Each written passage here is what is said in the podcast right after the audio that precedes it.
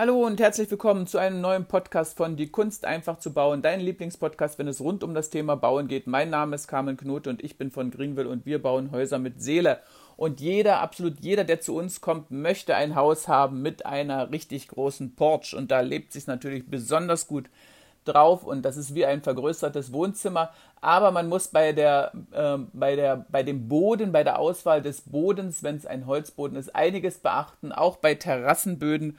Und wir verraten euch in dem heutigen Podcast das Geheimnis, wie wir das machen, wie Greenville es macht. Und ja, und äh, ver äh, vergesst nicht, den Podcast hier zu abonnieren. Äh, wir haben noch ganz großartige Sachen geplant und so wirst du immer gleich benachrichtigt, wenn wir einen neuen Podcast rausgeben. Und wenn dir dieser Podcast gefallen hat, dann gebe einfach einen Daumen hoch, dann wird es noch anderen Menschen, dann wird er noch anderen Menschen empfohlen und die können es dann auch hören. Und jetzt viel Spaß beim Zuhören. Und hier bei uns in Kempten sind wir bei Holz Greiter. Und neben mir ist unser absoluter Connoisseur, der Herr Engstler. Wir kennen uns schon fast 15 Jahre. Und wir machen alles, was mit Holz zu tun ist, natürlich mit dem Herrn Engstler. Und heute erfahrt ihr eine ganze Menge Wissenswertes über Terrassenböden und über Porchböden. Und das Erste, was äh, meine Frage ist, oder was meine Kunden die ganze Zeit oft mich fragen, welche Unterschiede gibt es denn bei der Verlegung von Holz draußen? Unterschiede meinen Sie jetzt? Im Holz. Im Was? Holzbereich? Ja, Holzbereich, ja. Genau, es gibt natürlich verschiedene Möglichkeiten. Äh, die eine Möglichkeit ist, ich bleibe im Naturholzbereich. Naturholzbereich heißt einfach verschiedene Holzarten, Leuche, ähm, Stauseeholz, äh, Douglasie, tropische Hölzer wie Bankirei, Garappa oder alternativ dann äh, Holz-Kunststoff-Gemische, sogenannte WPC. Äh, das sind so die zwei Möglichkeiten, die ich also, machen kann. Dann fangen wir mal mit dem natürlichen Holz an. Die ja. Palette war ja so groß, dass wieder, ich weiß gar nicht, was ich dann nehmen soll. ja? Also genau. es ist immer besser, man hat nur zwei Auswahl. Eine, die man nicht nimmt und eine, die man nimmt, das wählt sich einfach. Aber wir haben eine große Palette. Genau. Also, was ist, die, was die gängigste Art? Also die gängigste Art ist äh, bei uns eigentlich die Leuche. Mhm. Die Leuche ist ein, ein Preiseinstiegsprodukt. Ich muss vielleicht so anfangen. Äh, ja. Die, die, Holzarten werden eingestuft in Resistenzklassen. Okay. Das heißt, äh, Resistenzklasse 1 ist besser wie die Resistenzklasse 4. Ja. Es geht um die Haltbarkeit des Holzes. Und äh, die Leuche, je nachdem, liegt bei Resistenzklasse 2. Mhm. Die Leuche ist eine heimische Leuche, das heißt, die kommt hier bei uns aus der Region ist ein heimisches Holz, kurze Transportwege sind einfach so Sachen, wo wir sehr stark darauf achten, wo auch der Kunde sehr stark darauf achtet. Okay. Und wir haben speziell bei der Leuche auch die Möglichkeit, und die haben wir auch lagemäßig da, dass die Leuche thermostrukturiert wird. Das heißt, die Leuche wird mit Hitze, ohne chemische Zusatzstoffe, mit Hitze verpresst, sodass praktisch die Zelle sich verändert und das Holz so gut wie keine Feuchtigkeit mehr aufnimmt. Also, Wenn das Holz keine Feuchtigkeit ja. mehr aufnimmt, dann neigt das Holz auch nicht zum Spreißen. Ah, okay. Also äh, ich, ich kann die in ganz Natur haben, habe ich das äh, genau, jetzt richtig. oder einmal vorbehandelt? Ge genau, genau. Okay. Äh, und wenn ich sie jetzt in Natur äh, nehme, äh, dann gibt es sie auch in unterschiedlichen, da gibt es sie praktisch glatt gehobelt mhm. und dann gibt es sie mit Rillen. Genau. Was ist, empfiehlt man genau. da? Also es sind Untersuchungen gemacht worden in der Schweiz und äh, der Kunde sagt ja oftmals, wenn Rillen drauf sind auf dem Boden, dann ist der Boden nicht so rutsch rutschig. Mhm, mhm. Äh, es wurde aber nachgewiesen, dass ein Boden, der glatt gehobelt ist, äh, die gleiche äh, Rutschigkeit oder gleich wenig rutschig ist wie ein Boden, der praktisch gerillt ist. Also Wir sagen, der Trend geht eher ja. zur, zur, glatten Oberfläche, okay. weil durch diese Rillen setzt sich der, der, der Schmutz ab, es setzt sich Algen ab. Zum Reinigen ist einfach die Terrasse mit der glatten Oberfläche besser. Okay. Und äh, jetzt, wenn das nicht geölt ist, dann neigt die Lerche aber dazu, wenn sie gehobelt ist, zu spreißeln? Mhm. Oder, genau, oder, richtig, ja? richtig. Die Leuche ist einfach ein Holz, ein sprödes Holz, wie wir eigentlich mhm. dazu sagen. Und die Leuche neigt einfach dazu, dass es Spreisel bekommt. Okay. Diese Spreiselbildung kann ich nicht ganz ausschalten beim Holz, aber ich kann es minimieren durch diese Thermostrukturierung. Okay. Und nochmal zur Thermostrukturierung. Das ist nur auf der Oberfläche vom Holz mhm. oder dringt das ein? Genau, das ist nur auf der Oberfläche, hat auch mit der Haltbarkeit des Holzes nichts zu tun. Sondern es soll nur diese Oberfläche verdichten, wie man so schön sagt. Äh, verdichten und durch diese Verdichtung wird praktisch weniger Feuchtigkeit aufgenommen. Und durch weniger Feuchtigkeitsaufnahme kriege ich weniger Spannung ins Holz rein. Jetzt muss man noch dazu sagen, also wir haben diese Lerche mit, äh, mit dieser Oberflächenbehandlung, die nehmen wir ja relativ oft. Und die gibt es auch in zwei Farben. Und da ist eine Farbe dabei, die passt immer wunderbar zu den Häusern. Genau, genau. Das ist eine Farbe, die, die so ein leicht, graues, ein leicht grauer Ton hat. Hellgrau, kann man so Hellgrau, sagen. hellgrau, genau. Und da ist die Vorgehensweise genau gleich. Das heißt, zuerst wird diese Farbe aufgetragen maschinell und dann wird diese Leuche thermostrukturiert. Das heißt, äh, ich laufe praktisch im Prinzip nicht auf diesen Pigmenten und ich kann auch diese, diese Farbe nicht nachbehandeln, weil einfach dieses Holz diese Farbe nicht mehr aufnimmt. Das ist ein ganz eigenes Verfahren und ich habe den Vorteil, gerade Ja. bei Häusern, Ja. skandinavischen Häusern, ich habe oftmals diese Porch, die einfach überdacht ist. Dann habe ich praktisch eine Terrasse im Freien draußen. Ja. Und das Holz verändert sich. Egal welches Holz ich nehme, wenn ich ein Holz ins Freie rauslege und das Holz liegt ein Jahr im Freien draußen, das sieht jedes Holz gleich aus. Es wird jedes Holz grau. Ja. Egal ob es vorher dunkelbraun war, wie jetzt eine Taumerische, oder ob es praktisch wie eine Leuche rotbraun war. Und durch diese farbige Behandlung gleiche ich diesen Übergang an. Ja, und das sieht auch sehr gut aus und man, äh, also man sieht es wirklich dann nicht. Also Mhm, es ist genau. eine sehr schöne, also eine schö sehr schöne Durchfärbung und äh, kann ich nur empfehlen. Also es sieht, sieht auch nach ein paar Jahren immer noch top aus. Ansonsten neigt die Lärche dazu, wenn sie nicht behandelt ist, sie wird halt ein bisschen dreckig. Genau, genau, Ge- genau. Das ist, also viele Kunden sagen, jawohl, das möchte ich haben. Ja, Äh, viele Kunden sagen aber auch, ich möchte eine Terrasse haben, äh, die einfach immer clean aussieht. ja, Und wenn ich das möchte, ist eben diese Leuche mit, diesem leicht eingefärbten, mit dieser leicht eingefärbten Oberfläche, aber trotzdem so, dass ich die Holzstruktur durchsehe. Das ist ganz wichtig. Dass Ja. ich wirklich die Holzstruktur durchsehe, ist eine sehr gute Möglichkeit. Da. Jetzt gibt es ja Kunden, die gerne äh, die Terrasse praktisch malen. Also die wollen sie ölen jedes Mhm. Jahr und wollen eine gewisse Farbe haben, also weiß oder keine Ahnung. Und wie, wie oft muss man es ölen, wenn man mit Ölen anfängt? Genau. Also es geht nicht die thermobehandelt, also Mhm. nicht die behandelte, sondern die Naturlärche Genau, muss man dann genau. nehmen. Ne? Dann, das, darauf ist dann zu achten. Aber wie oft muss man es denn machen? Genau, das Problem ist, äh, wenn ein Kunde sagt, ich möchte die Terrasse ölen, ist der Vorsatz immer da, aber ich muss es halt jedes Jahr machen. Das heißt, ich muss es auf jeden Fall einmal im Jahr machen. Und wir haben sehr, sehr viele Kunden, die machen das die ersten zwei Jahre und dann wird es nicht mehr gemacht. Genau. Und da ist immer die Gefahr, wenn ich es dann nicht mehr mache, dass sich einfach dieses Öl fleckig abbaut und die Terrasse dann fleckig, Ja. eine fleckige Optik hat. Ja, Und wir empfehlen dann normalerweise entweder gar nichts zu machen oder wenn ich es ölen möchte, farblos zu ölen, um einfach dem Holz ein bisschen die Spannung rauszunehmen. Und dann habe ich ja ganz oft, kommen ja die Kunden zu mir mit Fotos, jetzt äh, wo die Terrasse in grün, blau oder rot Mhm. oder gelb ist. Und es sind aber immer Fo- Fotos aus Kalifornien oder so. wo- Da ist Genau, wenig, genau. wenig Schnee und wenig Regen. Äh, äh, wenn jemand sowas haben will, geht das oder äh, empfehlen wir das gar nicht? Genau, also grundsätzlich geht das. Es geht aber immer auf Eigenverantwortung des Kunden. Also kein Hersteller wird praktisch die Garantie übernehmen, weil es gibt so viele Unwegsamkeiten bei der Terrasse. Äh, wenn ich einen Baum neben dran habe, zum Beispiel Laub, äh, dieses Laub fällt mir auf dieses Holz und, und dann verändert sich schon diese Stelle, wo praktisch dieses Blatt drauf liegt. Und äh, in Kalifornien, Kalifornien ist es einfach so, dass die Leute auch mit diesem Holz einfach etwas anders umgehen.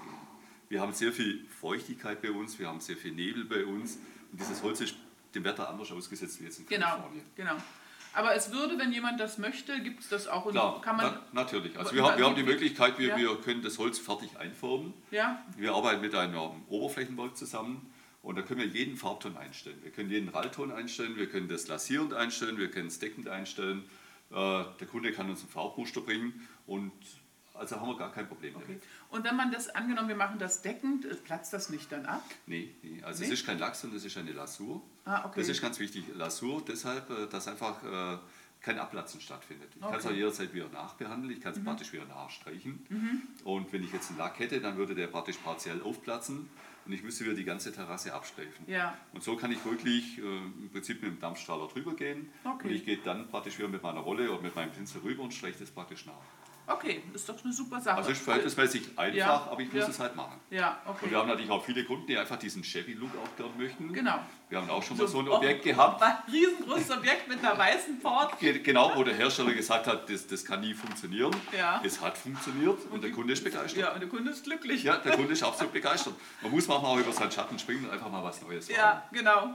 Es ist halt dann jedes Mal das Risiko des Kunden, das muss man sagen, weil man Genau. keine Garantie darauf geben kann, aber es sieht toll aus. So ist es. Genau. So, jetzt haben wir noch andere Holzsorten. Mhm. Ähm, manche Kunden sagen, sie wollen etwas äh, sehr, sehr Langwieriges haben, was sich nicht verfärbt. Also ich möchte Tropenholz haben Mhm. Ja. zum Beispiel. Oder das Holz äh, aus dem Stausee.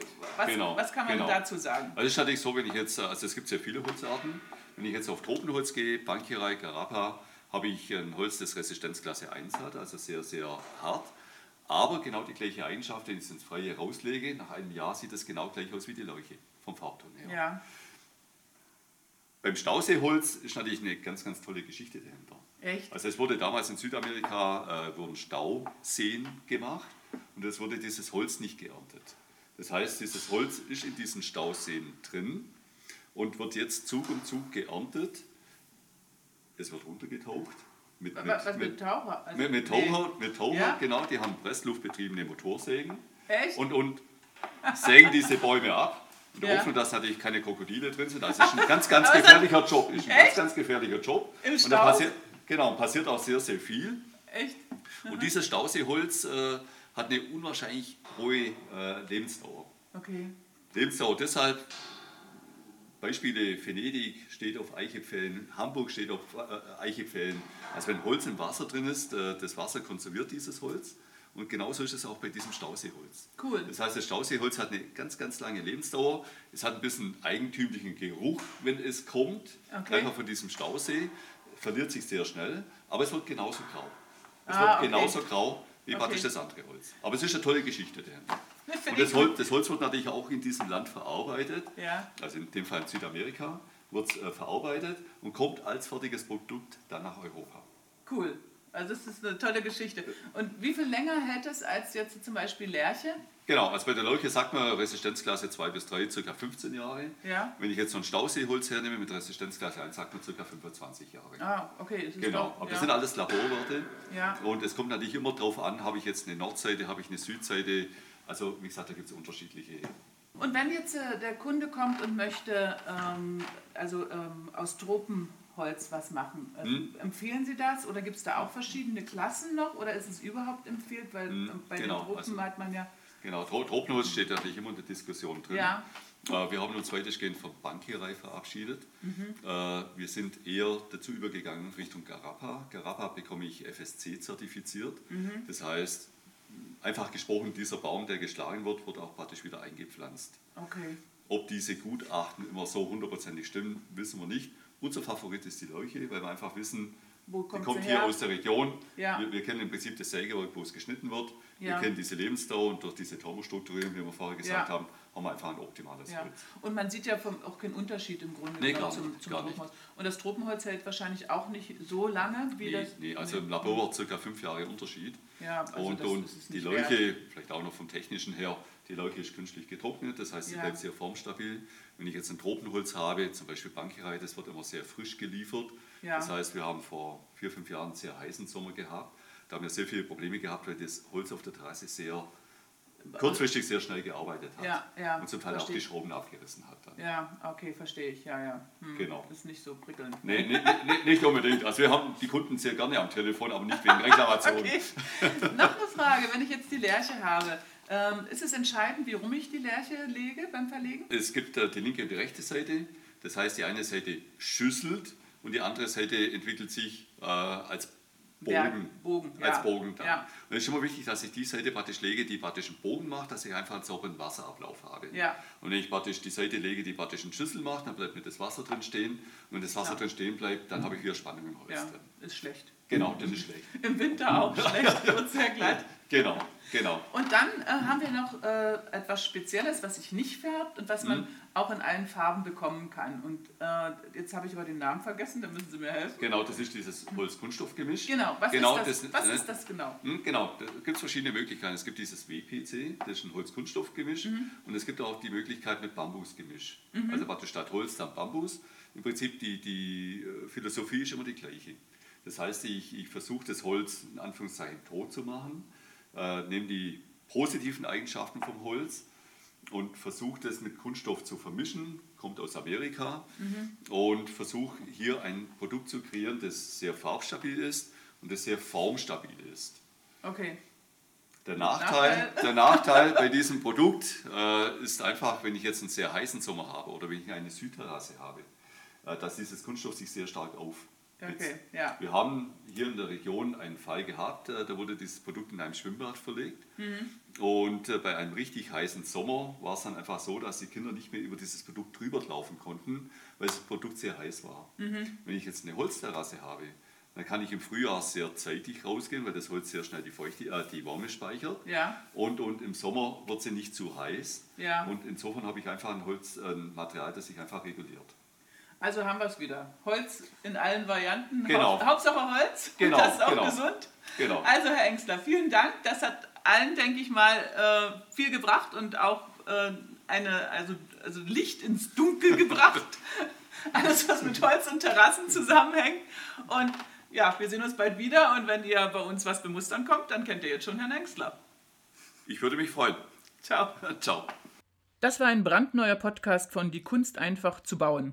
Vielen Dank, dass du zugehört hast und wenn du dir die Zeit nimmst für eine Bewertung bei iTunes, dann freue ich mich natürlich riesig. Und vergesse auf keinen Fall, die drei kostenlosen Ratgeber herunterzuladen. Erfolgreiche Grundstückssuche, wie du Fehler beim Grundstückskauf vermeidest und die sieben Schritte in dein eigenes Domizil. Den Link dazu findest du hier unten in den Shownotes. Und denke daran, ein völlig neues Lebensgefühl in deinem Haus mit Seele wartet bereits auf dich. Macht's gut, bis zum nächsten Mal, deine Carmen.